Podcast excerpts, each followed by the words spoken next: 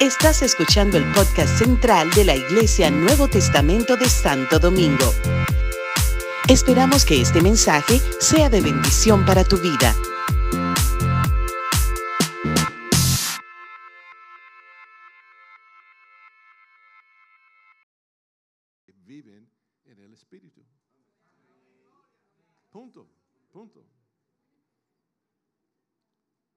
Razón que muchos no captan sus transiciones es, que por- es porque viven en la carne constantemente.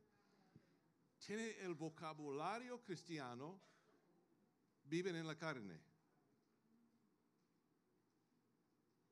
Te alabo Dios, gloria a Dios, aleluya.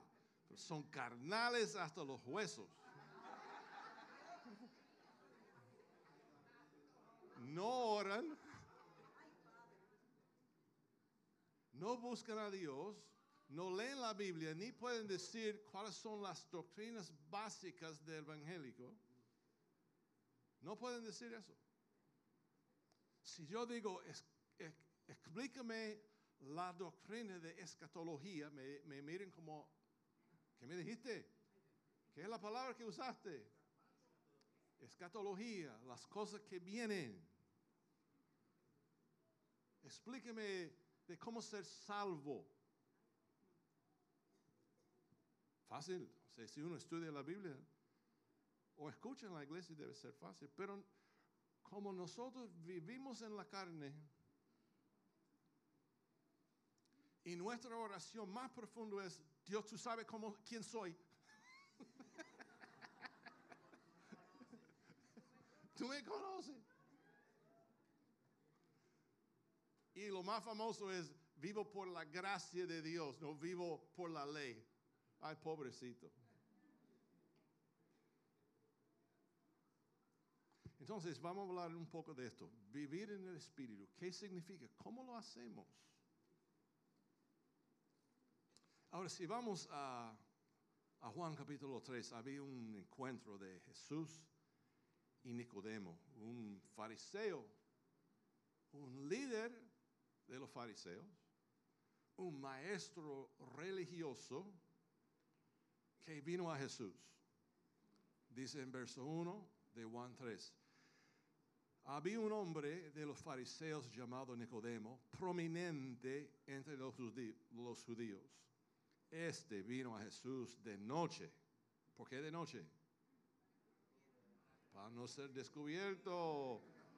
Y le dijo, rabí, sabemos que has venido de Dios como maestro porque nadie puede hacer estas señales, las señales que tú haces si Dios no está con él. Respondiendo Jesús le dijo, en verdad, en verdad te digo que el que no nace de nuevo no puede ver el reino de Dios. Captan bien que Jesús no contestó su pregunta. Nicodemo le dijo, ¿cómo puede un hombre nacer siendo ya viejo? Ac-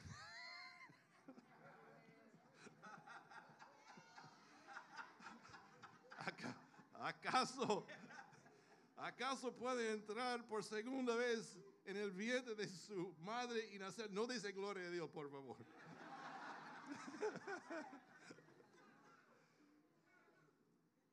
Jesús respondió, en verdad, en verdad te digo que el que no nace de agua y del Espíritu no puede entrar en el reino de Dios. Una vez más no contestó su pregunta. Lo que es nacido de la carne, carne es. Y lo que es nacido del Espíritu, Espíritu es. No te asombres de que te haya dicho, os es necesario nacer de nuevo. El viento sopra donde quiere y oyes su sonido, pero no sabes de dónde viene ni a dónde va. Así es todo aquel que es nacido del Espíritu. Respondiendo, Nicodemo le dijo, ¿cómo puede ser esto? Ahora alguien lee verso 10. ¿Qué dice ahí? Verso 10. Verso 10. Respondiendo Jesús le dijo, ¿Eres tu maestro de Israel y no sabes esto? Eh, eh, Eso, eso es tremendo. Está hablando con un fariseo prominente, reconocido, un maestro de la ley que no puede entender lo básico de lo espiritual. Lo básico, lo básico. ¿Eres tú maestro y no entiendes esas cosas? Porque Nicodemo era un hombre académico. ¿Académico dice? Estudioso. Y se equivocó pensando que estudiar es espiritual. Yo digo que uno tiene que ser estudioso, más acercarse a Dios para poner en balance, porque necesitamos la información. Necesario, tenemos que estudiar. Y en la vida espiritual, no sé de ustedes, pero yo no sé cuántas veces yo he leído la Biblia, pero cada vez que lo leo, algo nuevo viene. Y hay que saber la perspectiva de otros. Seguir estudiando para ampliar nuestros pensamientos. Es bueno, pero hay que mantener esa conexión espiritual. Espiritual. Hay que ser hombres y mujeres espirituales. El propósito de Dios eh, se encuentra en un solo verso en 1 Pedro capítulo 2, verso 5. También vosotros como piedras vivas. ¿Alguien me puede explicar qué es una piedra viva? Ustedes, siendo maestros, no saben, no saben estas cosas. También vosotros como piedras vivas, sed edificados como casa espiritual. Repite, casa espiritual. No es una casa carnal, casa espiritual. Para un sacerdocio santo, para ofrecer sacrificios espirituales aceptables a Dios por medio de Jesucristo. Un sacerdocio santo, casa espiritual, para ofrecer sacrificios espirituales. Casa espiritual, sacerdocio santo, para ofrecer sacrificios espirituales. Así es, eso es el propósito de Dios para nosotros. Somos sacerdotes. No importa si tú eres pastor o eres el creyente más recién, cuando el Espíritu Santo entra, esa unción que era para los levitas antes, ahora es para nosotros. Somos sacerdotes de Dios. Dios es espíritu. Y si vamos a acercarnos a Él, tiene que ser en el espíritu. Y su propósito es levantar un reino de sacerdotes. ¿Se acuerdan la historia cuando Moisés llegó al monte de Sinaí y Dios dijo, llama a todo el pueblo para llegar a la falda del monte? Y voy a hablar a ellos, porque su propósito era hacer una nación de sacerdotes.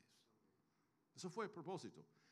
Acercaron a Dios, vino al Señor, vino con truenos, relámpagos, este, terremotos y habló primero de escribir los mandamientos, habló a Moisés los mandamientos y a todo el pueblo y dijeron, subes tú y dinos lo que él dice. Porque no podemos escuchar esa voz y vivir. Brutos están vivos y lo escucharon. están vivos y lo escucharon. Sin embargo, enviaron Moisés. No, no necesitamos a alguien para subir y nos puede contar lo que él dijo. Ahí es cuando perdieron la oportunidad de ser una nación de sacerdotes. Y cuando Moisés bajó del monte, ellos ya estuvieron, en lo suyo, en una cosa perversa, con un ídolo. Entonces Moisés llamó a todos aquellos que quieren estar al lado mío y vino su familia, los levitas. Y ahí es donde Dios escogió ese tribu para ser sus sacerdotes. Eso pasó por siglos y siglos hasta que Jesús se levantó en el templo en Lucas 4 y dijo las siguientes palabras.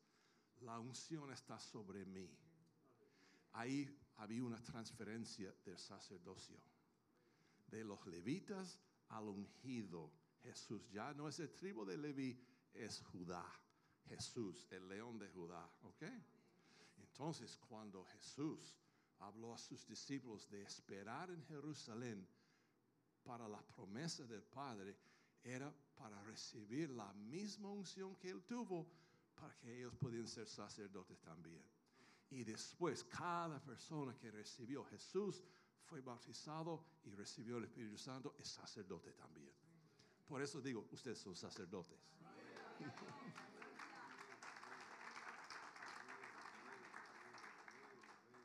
Casa espiritual, sacerdocio santo. Entonces, la prioridad más importante para nosotros debe ser cómo desarrollar y cómo vivir una vida espiritual. Espiritual. Colosenses capítulo 1, verso 9 al 10. Por esta razón también nosotros desde el día que lo supimos, o sea, la conversión de ellos, no hemos cesado de orar por vosotros, de rogar que seáis llenos del conocimiento de su voluntad en toda sabiduría y comprensión espiritual. Ahí está. Su oración era que esa gente crecieron en conocimiento espiritual, en sabiduría espiritual, para que andéis como es digno del Señor agradándole en todo, dando fruto en toda buena obra y creciendo en el conocimiento de Dios. ese verso está tan lleno de información. Entonces, eso es el propósito de Dios, tener un, un grupo, un cuerpo, una iglesia así, espiritual. Entonces, la preparación de ese grupo, nada ha cambiado. Lo que Jesús dijo a Nicodemo, Nicodemo todavía está en efecto hoy. Hay que nacer de nuevo, nacer del agua, nacer del Espíritu. Y es el principio de una transición espiritual eterno, eterno. Entonces, cuando viene el Espíritu Santo, nos convertimos no solamente en sacerdotes, pero nos convertimos en templos de Dios templos de Dios. Su lugar de habitación, Efesios 2, 19 al 22. Así pues, ya no sois extranjeros, ni a bendecidos, ni a, a Ok.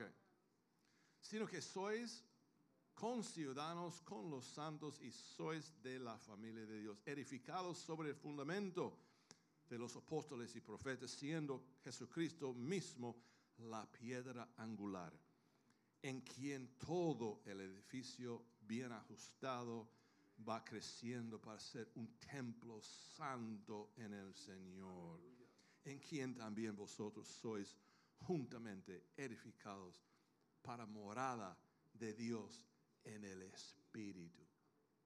En el Espíritu. Eso es tan lleno. ¿Cuántos aman la palabra de Dios? Eso es tremendo.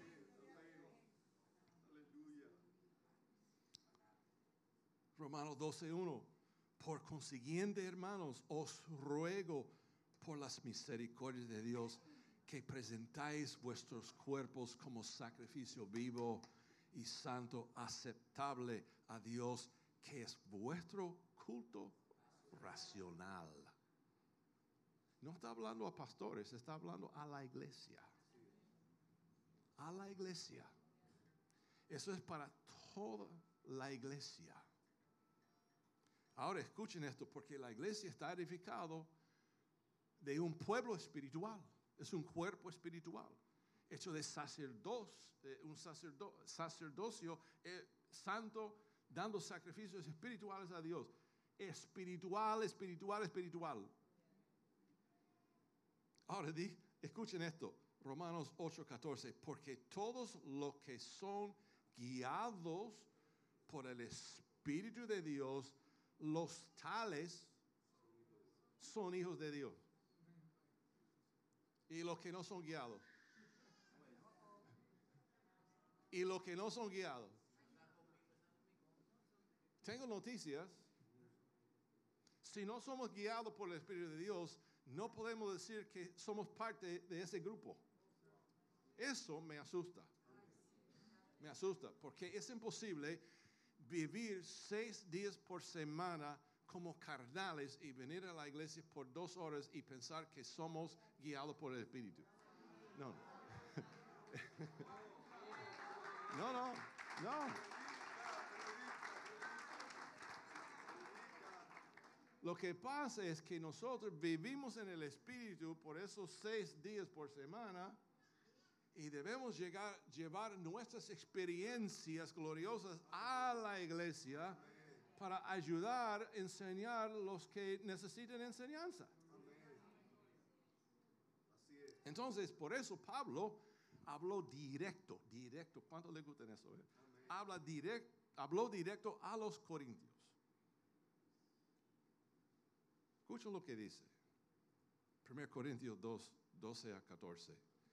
Y nosotros hemos recibido no el espíritu del mundo, sino el espíritu que viene de Dios, para que conozcamos lo que Dios nos ha dado gratuitamente, de lo cual también hablamos, no con palabras enseñadas por sabiduría humana, sino con las enseñanzas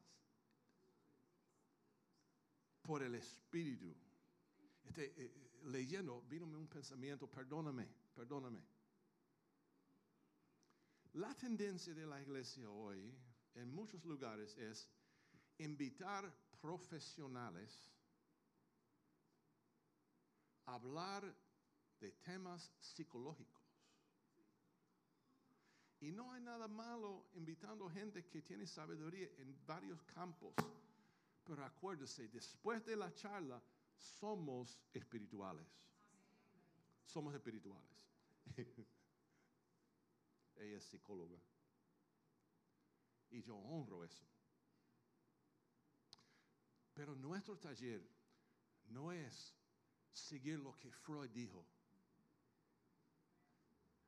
ni lo que Masters and Johnson dijo. Es seguir la palabra de Dios. Y a veces, y a veces eso va en contra de lo que el mundo dice. ¿Ve? Entonces, si, si uno llega a un psicólogo, dice, tengo un problema con la ira. Y el psicólogo dice, dime algo de su juventud. Pues mi mamá me golpeó mucho. Pues, el problema es, entonces da un, una receta, un, un diagnosis de, de lo que pasó en la vida, pero al final del día, joven, tú eres un carnal que ha decidido expresar tus sentimientos golpeando a otros como tú fuiste golpeado, pero eso no te da excusa. Porque mi Biblia dice que en las aguas de bautismo fue librado de la carne. Y cuando subí de allá, yo era un hombre nuevo. Hombre nuevo. Además, cuando el Espíritu Santo ocupó este lugar como su templo, el Espíritu Santo no es esclavo a nadie ni a nada. El Espíritu Santo es el poder de Dios que crió todo el universo. No me dice a mí que ese Espíritu que mora en mí no puede conquistar las cosas del pasado mío.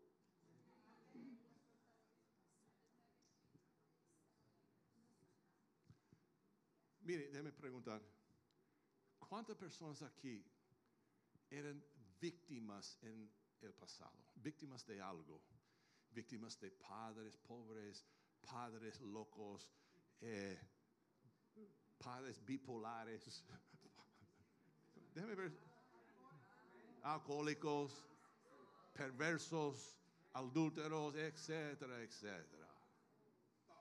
Déjeme ver la mano porque quiero ver cuántos amigos que tengo aquí.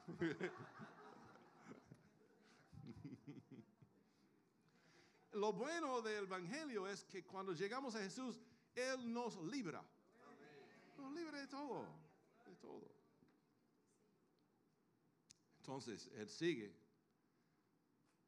hablando a la iglesia. Lo cual también hablamos no con palabras enseñadas por sabiduría humana, sino con las enseñadas por el Espíritu cambiando, combinando pensamientos espirituales con palabras espirituales. Pero el hombre natural no acepta las cosas del Espíritu de Dios porque para él son necedad.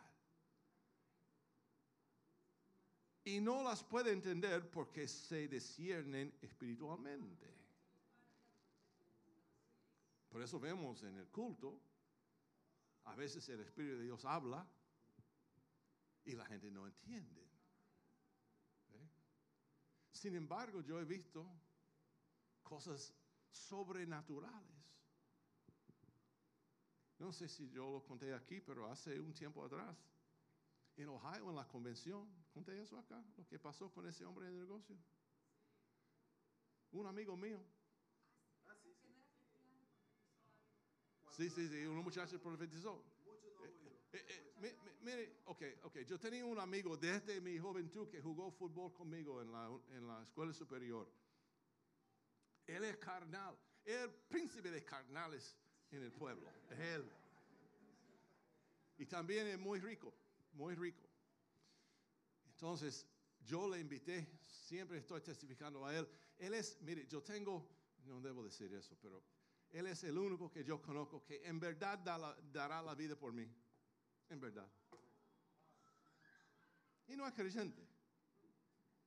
Puede ser que tú leas, no sé. No es creyente. Sigo siempre invitando a la iglesia, pero eh, no vino. Entonces yo prediqué en la convención hace dos años atrás, después del huracán María, eh, en Puerto Rico, prediqué un mensaje. Yo le invité a él y él vino a la iglesia, a esa convención. Y tú sabes cómo es cuando uno invita a alguien que uno quiere que el culto va muy bien, que no hay locuras, ni no hay...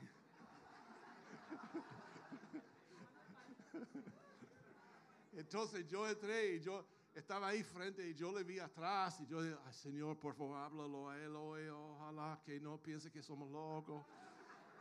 Entonces yo, eh, la música empezó, vino la unción y yo vi una mujer pasando al lado mío y yo ay, es la profeta de la iglesia, Dios mío.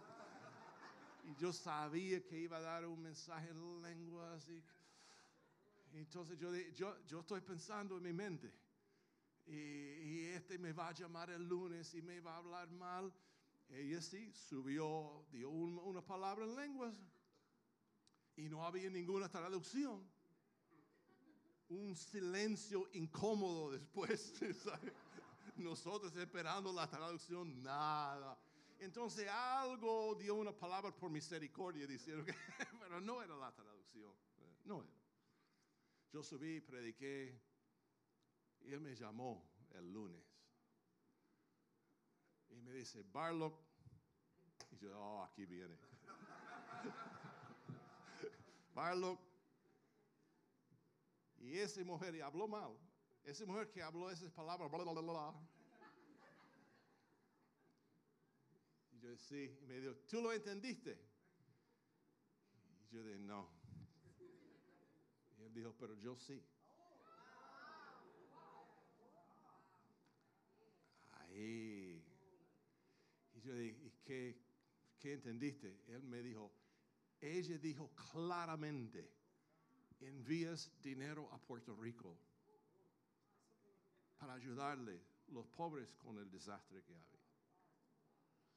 Yo, bueno, yo salgo para Argentina mañana, vengo en un mes, y me dijo, pasa a mi oficina después. Tú sabes que muchas, muchas cosas pasan en un mes que la gente se olvida, piense mejor. se alivie de sus locuras.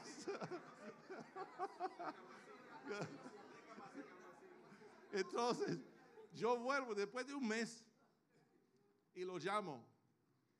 Y me llama a su oficina. Entrando ahí, la secretaria de él es más impía que él. Una mujer terrible, terrible. Y ella salió con un sobre llorando ella. Ahora tengo dos impíos, los más grandes del pueblo, delante de mí. ella llorando y yo no podía aguantarme, yo tenía que botar algunas lágrimas también y él estaba ahí llorando. Yo abrí el sobre, había 10 mil dólares en ese sobre. 10 mil dólares en ese sobre. ¿Cómo puede ser que un impío escuche la voz de Dios? y no había ni un creyente que podía traducir ese, ese mensaje. ¿Eh? Porque somos cristianos carnales. y Dios tuvo que traer a alguien del mundo para escuchar un mensaje que ningún otro puede escuchar. Wow.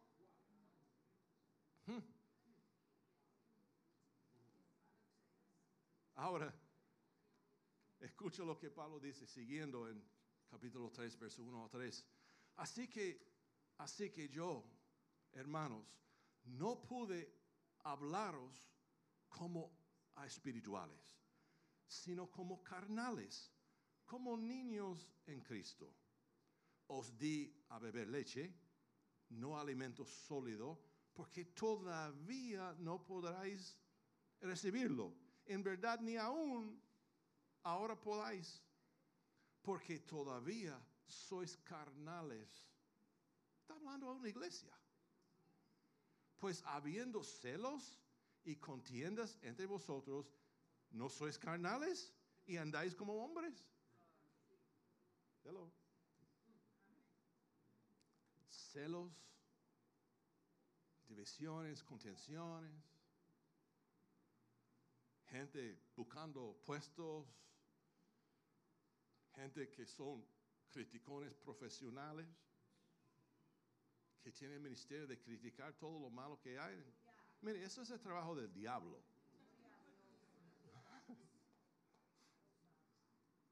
Nuestra mente es andar en el Espíritu para poder conocer las cosas que Dios ha preparado para nosotros. ¿Sabe que nosotros estamos en ruta a la Nueva Jerusalén? Estamos en ruta a un lugar que ni palabras humanas pueden explicar, solamente puede ser explicado en el Espíritu. Entonces, cuando yo hablo de la vida eterna, si no andamos en el Espíritu, no vamos a entender nada. Así, voy a vivir para siempre. ¿Y cómo sería la vida eterna? Ah, bueno, vamos a ir y tocamos arpas todo el mundo y cantamos toda la vida. No, eso no es lo que la Biblia dice. Nuestra meta es caminar con Dios para poder conocer lo que Él tiene preparado. Porque Dios tiene para nosotros. Y es necesario entender esto para entender lo que yo dije de las transiciones. Cosas que ojo no vio, ni oído oyó, ni han entrado al corazón del hombre, son las cosas que Dios ha preparado para los que le aman. Sí, cosas que Dios quiere revelarnos cosas tremendas, pero tenemos que estar en el Espíritu para entender. Si Dios es mi prioridad, voy a, a tener el espíritu de obediencia a Él y pagar cualquier precio que Él pide de mí. Punto. Porque las cosas que eran ganancia para mí ya son. Pone el Filipenses capítulo 3, versos 7 a 9. Filipenses 3, 7 a 9. Pablo dijo eso. Todo que era ganancia para mí ya es como nada. Como nada. ¿Por qué? Porque estoy buscando Jesús. Verso 7. Pon verso 8. Verso 8. Y ciertamente aún estimo todas las cosas como pérdida por la excelencia del conocimiento. Acuérdese de lo que yo dije. Para llegar al conocimiento de Dios hay que pasar por transiciones. Por la excelencia del conocimiento de Cristo Jesús, mi Señor, por amor del cual lo he perdido todo y lo, tengo como basura para ganar a Cristo. Wow, eso es tremendo. ¿Cuántas veces hemos leído eso?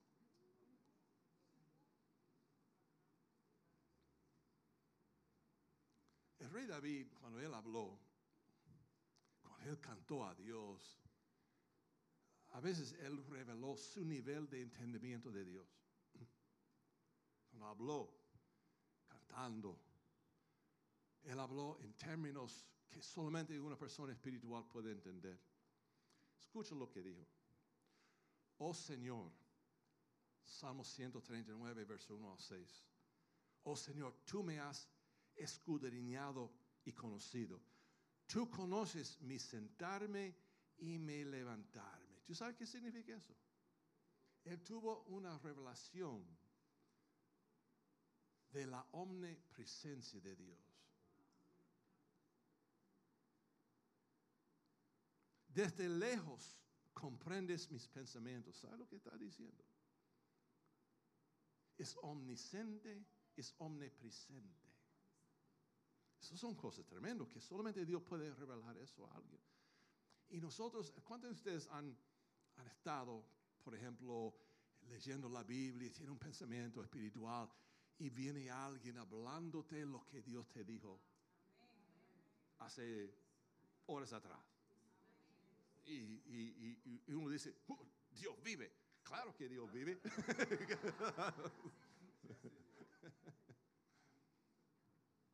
Esas son las cosas que Dios, que Dios utiliza para traernos revelaciones. Tú escudriñas mi senda y mi descanso y conoces bien todos mis caminos. Aún antes de que haya palabra en mi boca, he aquí, oh Señor, tú ya la sabes toda. Por detrás y por delante me has cercado y tu mano pusiste sobre mí.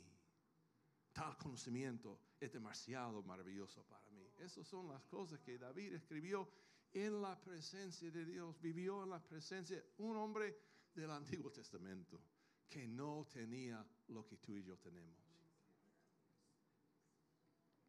Una relación íntima. Y la única forma que podemos entrar en ese tipo de relación es una relación de familiares. Familia. Porque es una cosa de conocer una persona. Es otra cosa de relacionar con una persona. Y David tuvo ese entendimiento porque él, él no era un, un amigo part-time de Dios. Él era un amigo tiempo completo. Tiempo completo. Él dijo en un verso, Salmos 18, verso 1, yo te amo, oh Señor. ¿Cuándo fue la última vez que hablaste en verdad al Señor y dijiste, yo te amo? Yo te amo. Derramando su corazón delante de Él. Ahora, hay, te voy a dar tres eh, eh, disciplinas básicos, tres disciplinas básicos para entrar en la presencia de Dios. Son fáciles, pero son necesarios. Hay que ponerlo en práctica. Número uno, tener la mente puesto en Él. Dice Isaías 26, verso 3. Al de firme propósito guardarás en perfecta paz, porque en ti confía. En otra versión dice, guardarás la mente que está en ti. Dice eso en inglés, la mente que está en ti siempre. Lo que está diciendo es lo siguiente. Si mi mente está en el... Hay, ¿Había otro verso? Otra versión, si puede buscarlo, está, si no, no hay problema. Bueno, déjame, déjame resolver este conflicto ahora. Este, ¿Qué dice ahí?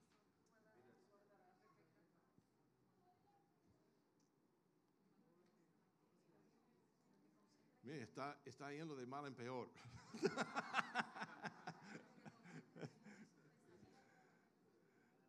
ay, ay, ay, ay.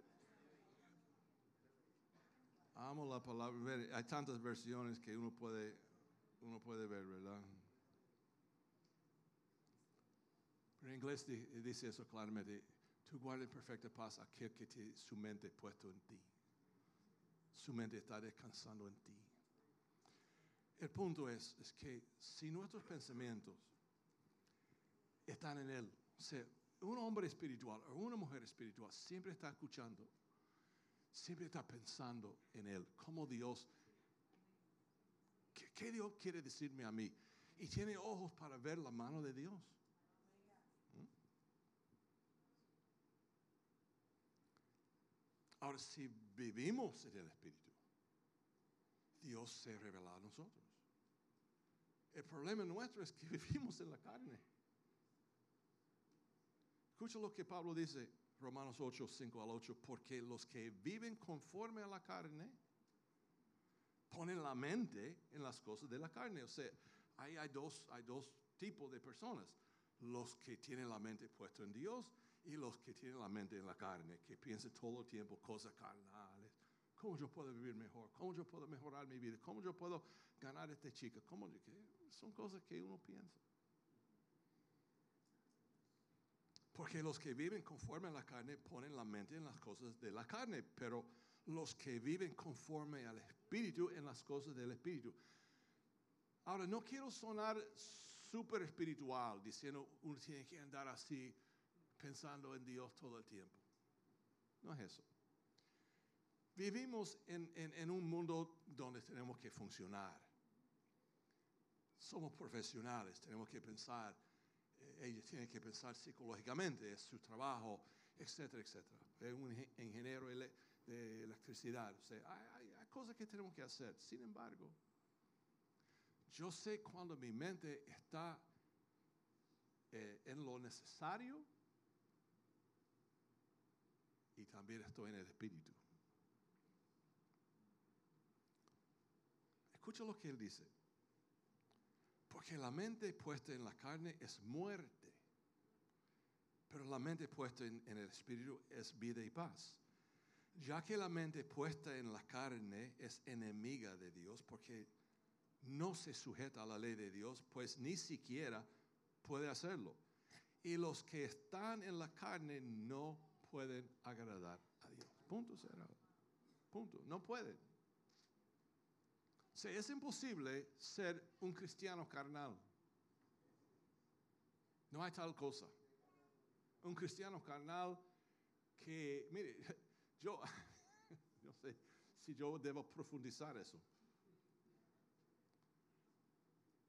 Yo, yo estoy hasta aquí, hasta aquí, con gente llegando a la iglesia, actuando, dramatizando la vida cristiana y viviendo en la pura carne.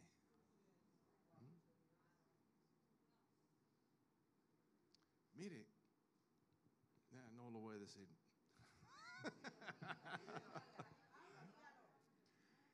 Dime ustedes, dime, porque ustedes no son criticones como yo.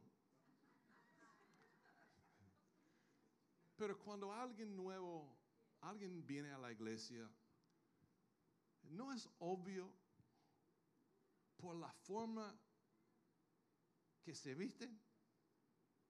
¿Dónde está su mente? Este, yo no quiero criticar.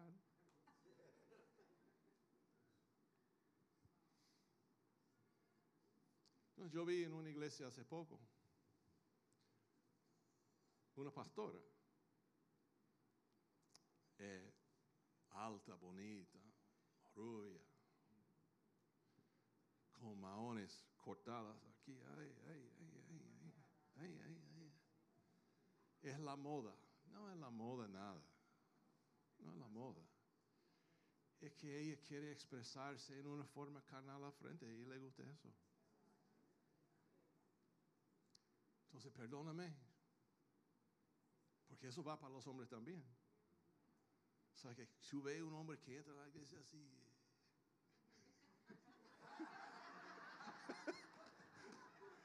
ya tuve la intención del corazón. Quiere buscar a Cristo Jesús.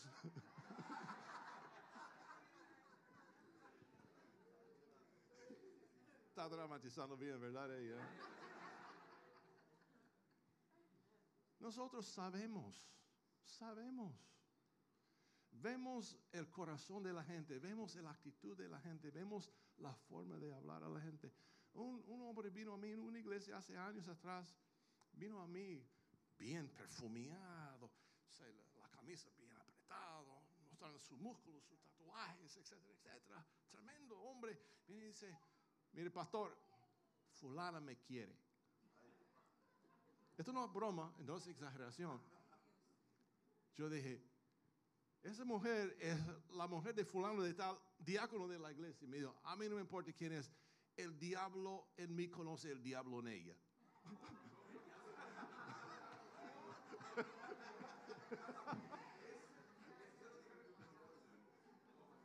Por lo menos fue honesto.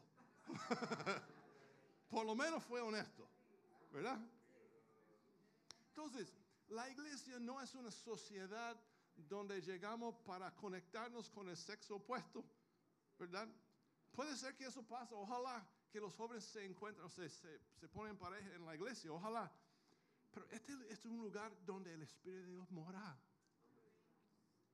Y tenemos que guardar por encima de todo el Espíritu de Dios. ¿eh? Entonces, hay que poner la mente en las cosas de Dios. Número dos, hay que tener un oído puesto a la voz de Dios. Un oído abierto. Escucha lo que la palabra dice. Isaías 55.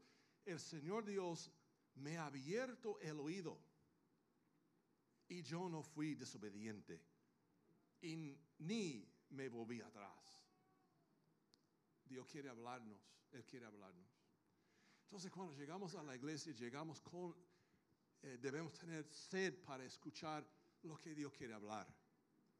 Porque yo puedo hablar un mensaje y después de este mensaje y el otro que yo hablé, nadie aquí va a captar 100% de lo que yo quería decir.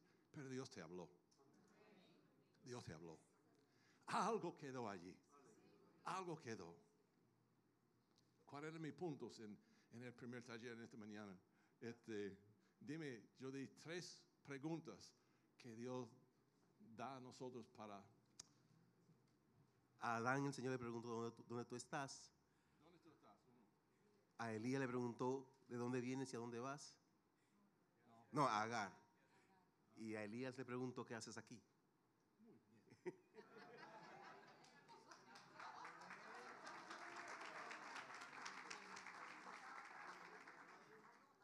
Yo di un taller a ellos de tres preguntas que, que Dios nos da para confrontarnos. Y tenemos que tener la respuesta. Escuchó. Escuchó. Significa que la palabra entró. Dios abrió su oído y escuchó bien y no está atrás, está adelante. Dice Isaías 30, verso 21, tus oídos oirán detrás de ti una palabra. Esto es el camino, andar en él. Esto es el Espíritu Santo hablándonos. Él habla. ¿Cuánto dice amén? El Espíritu habla. Es que tenemos que andar en el Espíritu para poder escucharlo. Ahora, cuidado, porque hay una diferencia grande entre la imaginación y la inspiración. No pienses que todo lo que tú imaginas es el Espíritu de Dios. Porque ese hombre que me dijo que el diablo en mí conoce el diablo en ella, eso no fue discernimiento espiritual.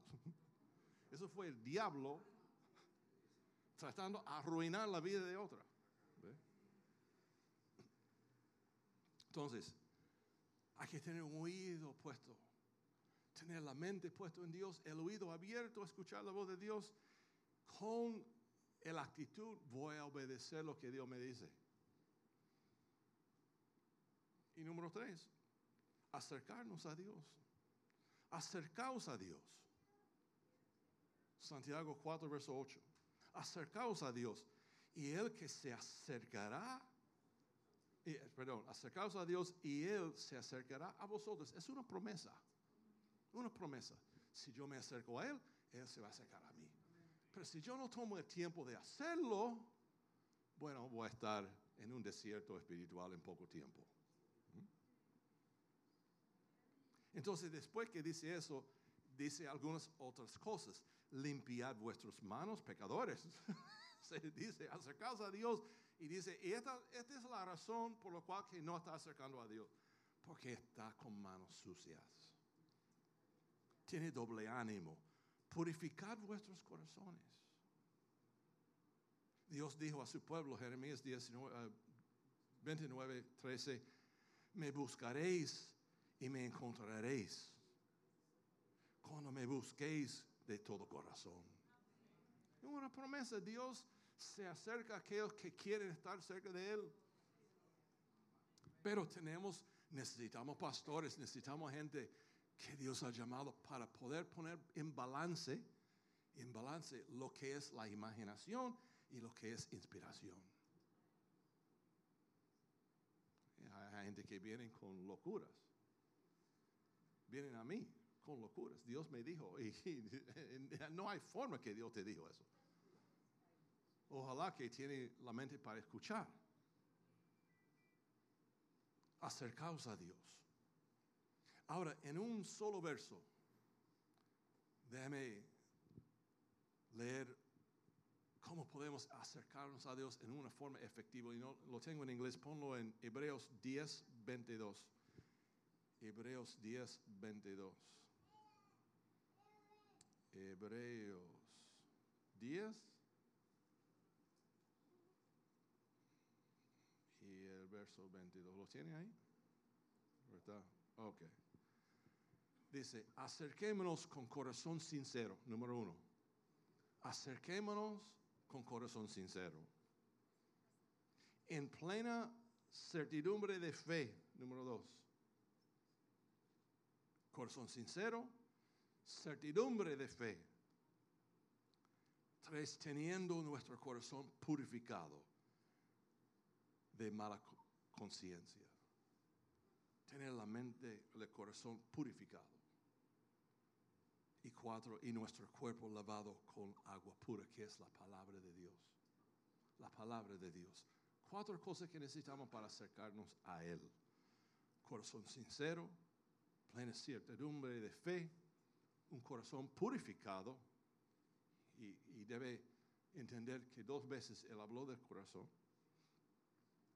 sincero y purificado, y el cuerpo lavado con agua. Mire, nosotros andando en el mundo necesitamos una limpieza constante, ¿verdad? Porque a veces nos ensuciamos en el mundo, ¿verdad? Entonces por eso necesitamos la palabra.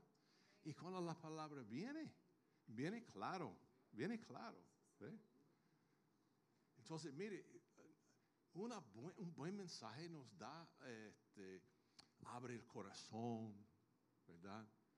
Abre el entendimiento de uno y da una buena paliza también. Sí, sí. Y inspira a uno a hacer la voluntad de Dios. Son cuatro cosas que un buen mensaje hace. Si un buen mensaje no solamente pasa la mano sobre uno y dice, está bien, no hay problema, Dios te ama, no importa. No, Dios, Jesús habló a esa mujer en Juan capítulo 4, la mujer que tenía cinco esposos y lo que tenía en el momento no era su esposo. Habló a ella claramente. Ese es tu problema. Ella podía decir fácilmente, ¿quién eres tú, judío? hablarme a mí así. ¿Ah? Si yo voy donde uno de, ustedes, damas, y, yo hablo así como Jesús habló a ella, voy a tener que, voy a tener que protegerme. Porque la palabra si viene a oídos carnales, es terrible. Estoy terminando.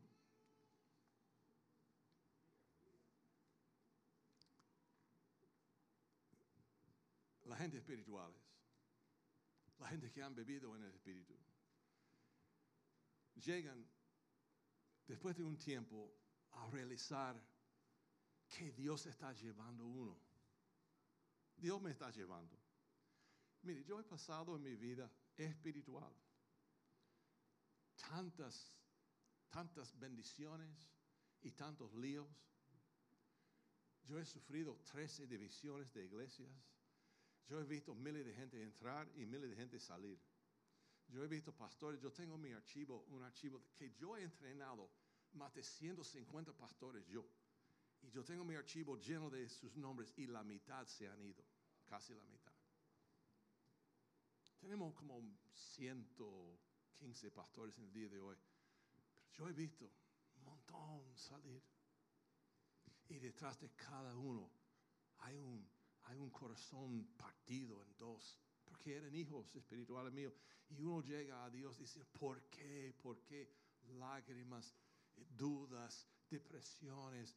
Pero después uno puede llorar, ¿verdad?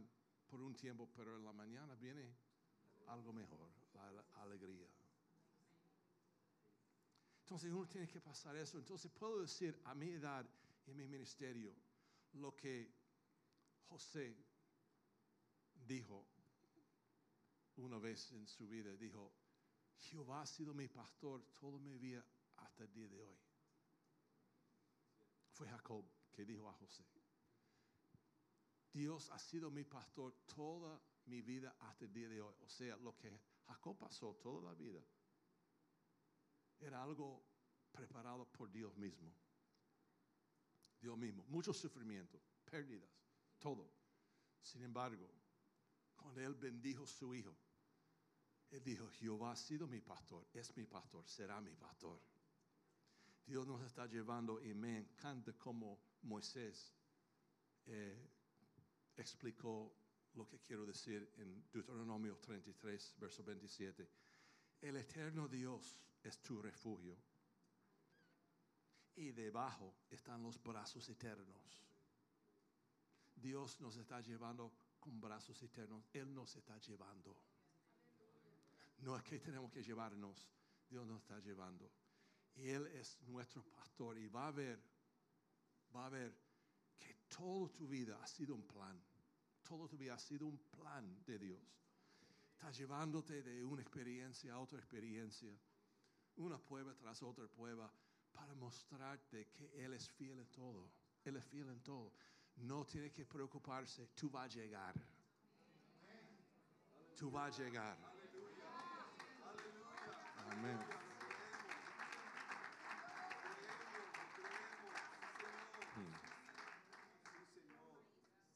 Qué tremendo, ¿verdad? Que no tenemos que preocuparnos, solamente tenemos que acercarnos a Él.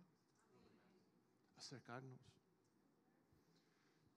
Mire, yo no voy a eh, pretender que yo tengo una vida tan y tan espiritual, arrodillado por 10 horas por día hablando en lenguas. Eso no es David Barlow. Pero Dios ha sido fiel de tocar la puerta. Siempre me dice, ¿y el tiempo conmigo dónde está? Vamos a hablar. Y yo he visto que cuando me arrodillo y cuando pido dirección, Dios nunca me ha fallado. Nunca. Si pido paz, paz viene. Si pido fuerza para pasar lo que estoy pasando, viene. Dios nunca, nunca falle. Nosotros fallamos. Él no falla. Amén. Dios le bendiga, mis hermanos. Amén.